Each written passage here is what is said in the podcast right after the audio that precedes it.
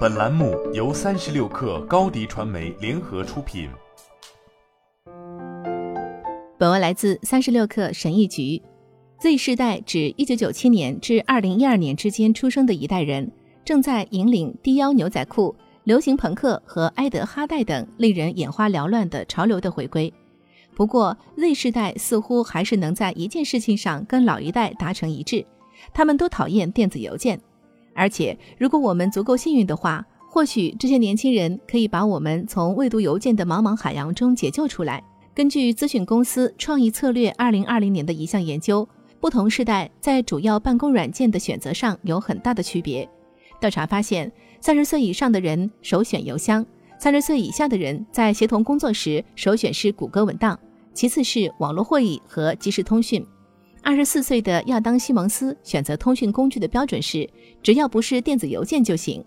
西蒙斯于二零一九年从俄勒冈大学毕业后。在洛杉矶创办了一家视频制作公司，他主要通过手机短信、Instagram 和 Zoom 与他的八名员工和他的客户进行交流。事情的转折点是西雅图水手队的一封工作邮件被误分在了垃圾邮件文件夹中。他谈到电子邮件时说：“这真是太过时了。”他在采访中越来越激动，并指出，归入垃圾邮件的有时并不是垃圾邮件。他必须在发送电子邮件之前将视频剪辑上传到其他地方。使用谷歌云端硬件很痛苦。我不想为别人工作的一部分原因是，我不想经常检查我的信箱，以确保老板没有发邮件找我。电子邮件的缺点因新冠疫情而凸显。本可以靠面对面讨论决定的事，现在像皮球一样在电子邮箱里踢来踢去。一些人写道：“由于无法更快地回复邮件或把邮件转发给同事，他们感到内疚。”其他人则描述了回复大量电子邮件是如何导致他们忘记其他任务的，这造成了一个低效、让人恼怒不已的循环。发送电子邮件后，我必须认真回忆我原本在哪儿和要做什么，这相当于走进一个房间却忘记了你为什么要去那里。多年来，一些人一直试图摆脱电子邮件。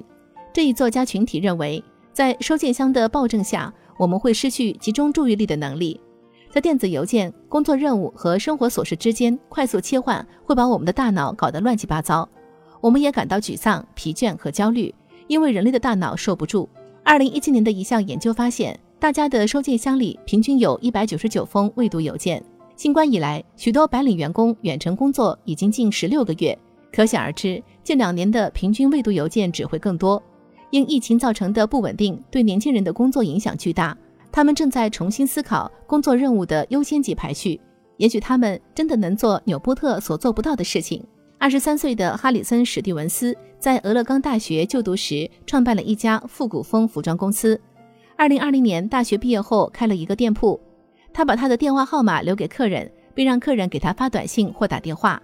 他说这有助于减轻负担，但也引发了一个新的问题：没有明确的工作和生活的界限。史蒂文斯说：“发电子邮件跟社交焦虑特别相似。我认为很多人都觉得发短信比写电子邮件更容易、更方便。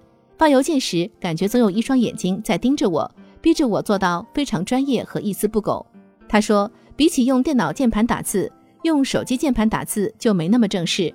而对一些人来说，增加短信联系这一方式会搞得更复杂，因为这又引入了一种新的沟通渠道。”二十二岁的奥罗拉·比格斯是一名记者，他刚从乔治福克斯大学毕业。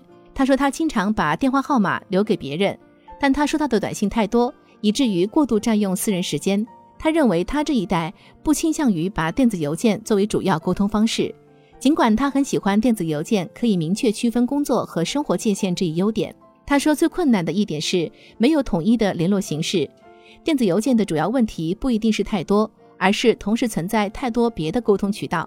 他说：“我们不可能期望电子邮件成为主要的联络方式，因为一部分人总在办公室收发邮件，而另一部分人却不在办公室坐班。”他说：“我认为不应该总期待别人这么联络你。”好了，本期节目就是这样，下期节目我们不见不散。